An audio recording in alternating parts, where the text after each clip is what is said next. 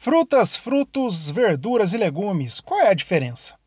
Uma coisa que você está cansado de saber é que, para se ter uma alimentação saudável, você precisa comer frutas, verduras e legumes. Mas qual é a diferença entre esses grupos? Tomate é verdura? Feijão é legume? Alface é verdura? Arroz é o quê?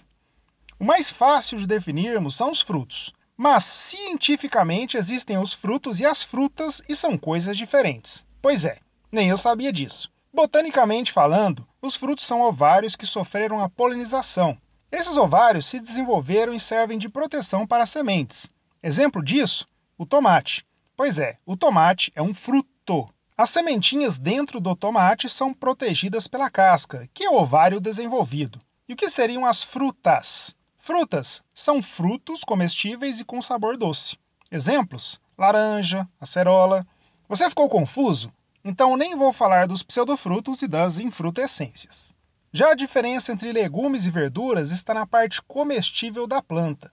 As verduras, também conhecidas como hortaliças, são as folhas, flores, botões, hastes e raízes comestíveis como alface, repolho, brócolis.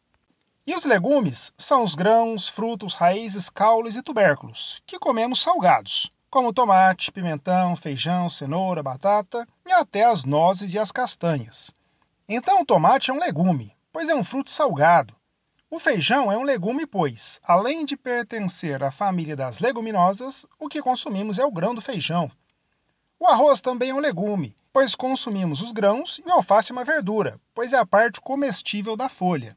E só deixando claro que essas diferenças são mais culinárias do que botânicas.